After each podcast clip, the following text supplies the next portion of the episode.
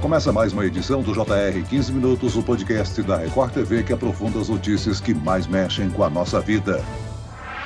Janeiro Verde é o mês dedicado para a prevenção contra o câncer do colo do útero, que, segundo o Instituto Nacional de Câncer, é o terceiro mais comum entre as mulheres. A doença está associada à infecção pelo papiloma vírus humano, o HPV, que pode ser transmitido através de relações sexuais. Aqui no Brasil, para o ano de 2023, foram estimados mais de 17 mil novos casos da enfermidade. Como detectar o câncer do colo do útero? Os primeiros sinais podem demorar para aparecer? A doença pode ser evitada? O 15 Minutos de hoje esclarece essas e outras dúvidas com o ginecologista e coordenador do Instituto de Miomas e Endometriose do Hospital Moriá, Mariano Tamura. Bem-vindo ao podcast, doutor. Olá, Celso. Prazer enorme estar aqui para falar sobre esse tema hoje. E quem nos acompanha nessa entrevista é a repórter da Record TV, Ingrid Gribel. Bem-vinda, Ingrid. Olá, Celso. Oi, doutor Mariano, obrigada pelo convite. Doutor Mariano, de acordo com o Ministério da Saúde, mais de 6 mil mulheres morrem de câncer do colo do útero por ano no Brasil. Como é que se identifica esse tipo de tumor? Então, o câncer do colo do útero, ele é facilmente identificável ainda na sua fase, digamos, de pré-câncer. É uma doença de evolução lenta que leva aproximadamente 10 anos para se manifestar como um câncer propriamente dito, e por isso nós temos tempo, então, para diagnosticá-lo precocemente. E como nós vamos uh, diagnosticar? Realizando o exame de rastreamento, o exame preventivo da mulher, que é o Papa Nicolau. Ali nós temos oportunidade, então, de buscar alterações alterações celulares ainda na sua fase inicial, para daí seguir com a investigação, confirmar o diagnóstico e fazer o desenvolvimento antes que a doença, o câncer em si, se instale. Doutor Mariano, a doença tem como principal agente o papiloma vírus humano, o HPV. Essa infecção pode causar lesões que evoluem para tumores malignos? O câncer do colo do útero está ligado à infecção pelo vírus HPV. O vírus HPV, por sua vez, ele é extremamente frequente na população sexualmente ativa. Estima-se que até 80% das mulheres vão ter contato com esse vírus em algum momento da vida. E a evolução para o câncer é uma exceção. Porém, por ser algo tão frequente, acaba tendo um número relevante né, de mulheres com risco e que chegam a esse desfecho que é o câncer do colo do útero. Agora, é possível desenvolver o câncer do colo colo do útero, mesmo sem infecção pelo vírus HPV? Ou seja, existem outros fatores de risco? O desenvolvimento do câncer do colo do útero sem o HPV seria uma exceção para alguns cânceres mais raros e que representam menos de 5% dos cânceres do colo do útero. Então, pelo menos 95% desses casos estão ligados ao HPV. Uh, eh, a infecção pelo HPV, por vezes, vai dar lesões que não são uh, malignas nem pré-malignas, que são verrugas genitais, que podem se desenvolver desenvolver no homem ou na mulher. Porém, esse vírus tem uma capacidade de agressão maior colo do útero. Ali, no colo do útero, quando há infecção por alguns tipos de HPV mais agressivo e com o passar dos anos, podem se desenvolver lesões realmente que são lesões de baixo grau, lesões de alto grau e, no, e por final, as lesões malignas propriamente ditas. Doutor Mariano, com desenvolvimento lento, o câncer cervical pode não apresentar sintomas na fase inicial. Por quê? E o que a mulher deve observar para identificar a contaminação o mais cedo possível. As lesões iniciais, realmente elas são muito pequenas e, e não chegam a, a, ter uma manifestação clínica imediata. Se por um lado não há um sintoma que chame atenção, por outro lado, é uma oportunidade que nós temos de diagnosticar antes que algo esteja completamente instalado e em pleno desenvolvimento no organismo. Agora, quando as lesões, elas passam realmente, elas se transformam num câncer e elas passam a crescer, é, geram lesões que são visíveis, inclusive ao olho nu, são lesões que podem gerar sangramento, sangramento, por exemplo, após relação sexual, que podem gerar secreção genital, secreção com odor fétido, dor pélvica, dor abdominal, e com o evoluir da doença, né, em algum momento pode haver inclusive comprometimento sério do funcionamento das vias urinárias e dos intestinos. Então, em casos já avançados do câncer do colo do útero. E a mulher deve estar atenta aos seus exames preventivos, né, e tomar os devidos cuidados uh, quanto à exposição ao HPV. Então, a gente sabe que outros fatores relacionados à doença são vida sexual de início precoce, múltiplos parceiros sexuais e exposição ao cigarro, o tabagismo. Isso também leva a uma deficiência na defesa do organismo contra o HPV. Então, esses são hábitos e cuidados de vida que a gente deve ter atenção, sempre atenção ao sexo seguro, com uso de preservativo masculino ou feminino para diminuir a transmissão do vírus HPV, assim como também de outras doenças sexualmente transmissíveis. Agora, doutor, nós já salientamos aqui que o HPV é um vírus transmitido por contato sexual e bastante comum, ou seja, todas as pessoas sexualmente ativas provavelmente terão contato com ele ao longo da vida. Qual a orientação para diminuir a possibilidade de infecção pelo vírus? É verdade, a chance então durante a vida sexualmente ativa, né, de contato com o vírus, ela é bastante grande. 80% da população em algum momento vai ter contato com o vírus HPV. Na maioria das vezes por infecções transitórias que vão durar de seis meses a dois anos e depois o próprio sistema imunológico vai eliminar, mas por outras vezes para aquelas pessoas então mais vulneráveis uh, ao vírus, com uma dificuldade um pouco maior a combatê-lo, é que podem acabar tendo infecção crônica,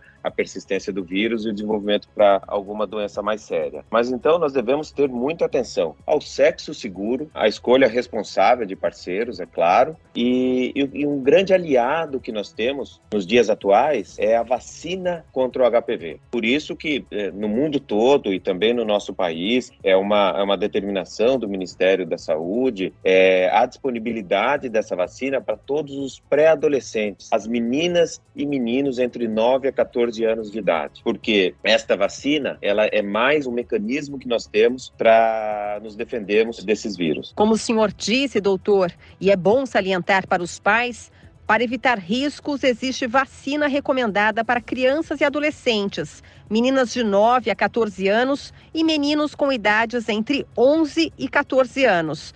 Agora eu pergunto, ela é segura e pode evitar totalmente a contaminação pelo vírus? A vacina é extremamente segura, utilizada no mundo todo, sem maiores efeitos colaterais ou algum efeito colateral ou consequência séria. É, leva uma, a uma proteção de longa data, que nos ajuda bastante, e ela protege contra os quatro principais tipos de HPV porque na verdade o HPV é uma ele compõe uma família de vírus que tem atração por essa região genital, são mais de 30 tipos de HPV já conhecidos e descritos que têm essa, essa capacidade, mas é claro que há aqueles mais agressivos. E justamente esses vírus que estão, então, na, na composição da vacina, esses quatro vírus, dois deles são responsáveis por 70% dos casos de câncer do colo do útero. E os outros dois são responsáveis por 90% do desenvolvimento das verrugas genitais, ou condiloma acuminado, que são outras lesões também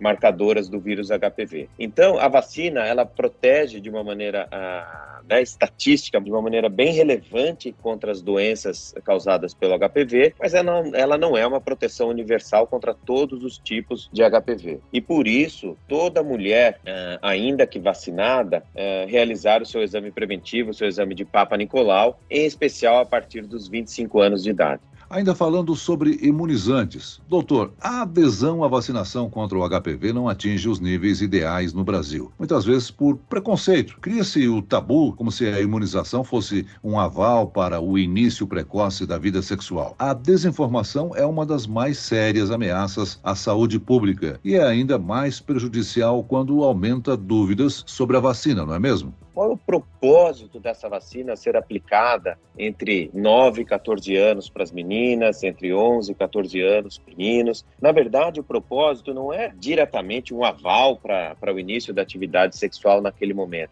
mas sim porque os estudos com a vacina demonstraram os maiores índices de proteção quando ela é aplicada justamente nesta fase, justamente antes do início da exposição ao vírus. Então é quando ela atinge seus maiores patamares realmente de defesa contra a doença. Naquela mulher ou naquele homem que já iniciaram sua atividade sexual, que já se expuseram consequentemente ao HPV e que tem eventualmente 18, 20, 22 anos uh, ou, ou qualquer idade que seja, o percentual de proteção, a capacidade de, de realmente de eficácia dessa vacina cai. E é por isso que a gente deve, então, é, vacinar as crianças e pré-adolescentes. É esse o propósito da definição desta idade, né? Então é, é mais um tipo de preconceito realmente ou de informação que a gente tem que passar para combater preconceito, né? E a vacina é amplamente disponível. São duas doses de vacina no intervalo de seis meses, o que é algo simples de ser realizado.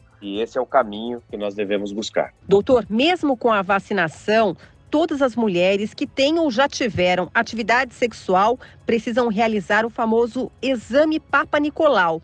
Para detectar a infecção, com que frequência esse exame precisa ser feito? Então, Ingrid, é assim, olha, o, o exame de Papa Nicolau na população geral uh, deve ser realizado a partir dos 25 anos de idade. Quando a mulher tem dois exames de Papa Nicolau uh, seguidos com intervalo de um ano, negativos, o exame pode passar a ser realizado a cada três anos. Por quê? Porque isso é suficiente para detectar qualquer doença que esteja na sua fase inicial. E o importante é que esta realização dos exames preventivos alcance a população toda, porque o grande problema que nós enfrentamos no Brasil Brasil é que em alguns locais a alta disponibilidade do, do exame de Papa Nicolau, realização até às vezes com uma frequência grande, maior do que essa de intervalo a cada três anos, tá bom? O que não traz um problema maior, mas ela é realizada dessa maneira. Em outras áreas mais isoladas do país, onde há menos informação, realiza-se menos o teste de Papa Nicolau. É justamente nessas regiões do país onde nós temos o maior número de casos de câncer do colo do útero. Agora, o câncer cervical é mais comum após uma idade ou ele atinge com mais frequência algum grupo específico de mulheres? Então, ele é mais, a idade conta também, porque, como falamos, um grande percentual da população sexualmente ativa vai entrar em contato com o HPV, isso vai ser um contato transitório, então, nessas idades mais precoces, 18, 20, 22 anos, o, o risco é menor. Uh, por isso também a, a, determinação de uma importância maior do teste de Papa Nicolau a partir dos 25 anos de idade. E é uma doença, o câncer do colo do útero mesmo, ele chega a se manifestar numa incidência maior entre os 35 a 50 anos de idade, atingindo então mulheres extremamente ativas na sua família, na sua vida pessoal, na sociedade, né? Muitas vezes com filhos pequenos e que então uh, isso torna a situação ainda mais dramática, porque essa é a principal faixa etária, né? A principal idade de ocorrência da doença, entre os 35 e 50 anos de idade. Nós estamos falando até agora de uma doença que, claro, afeta as mulheres. Mas é importante lembrar que o HPV também é perigoso para os homens. Além de transmitir o vírus, como os meninos também podem ser afetados pelo HPV. Sim, é fato. O homem está na cadeia de transmissão, claramente, né? Uh, o homem também pode desenvolver doenças relacionadas ao HPV. Lembro que o HPV pode, alguns tipos de HPV, eh, em homens e mulheres, causar câncer de garganta também. O vírus HPV pode se relacionar a câncer de ânus, câncer de vulva, vagina, câncer de pênis. O que acontece? Que esses cânceres, eles é, dependem mais de outros fatores além do HPV, por isso eles são menos frequentes também. É, já o câncer do colo do útero, ele tem uma, uma dependência mais diretamente relacionada ao HPV, embora outros fatores possam agir, é claro. E o colo do útero é a região do organismo humano mais sensível a esse vírus. Por isso a importância, por isso que a gente destaca tanto uh, a questão do colo do útero. Mas o vírus HPV, como falamos, pode causar lesões e pode causar danos em homens e mulheres e em outras regiões do organismo. Agora, o exame de rastreamento de Papa Nicolau é oferecido pelo Sistema Único de Saúde, o SUS. A vacina é oferecida gratuitamente para as crianças e adolescentes. Essas importantes políticas públicas realmente atendem à demanda no Brasil? E eu pergunto, além da oferta desses tratamentos, não caberia também ao governo fazer mais campanhas sobre o assunto? Sobre o meu ponto de vista, realmente a disponibilização do teste de Papa Nicolau é um teste simples de ser realizado, que pode aumentar a nossa eficácia é a gente realmente chegar todos que precisam. Então aí vai uma questão sim de, de gerência, uma questão governamental, de buscar de maneira ativa as pessoas que não estão realizando o teste de Papa Nicolau para ir até elas, realizar o exame ao menos algumas vezes na vida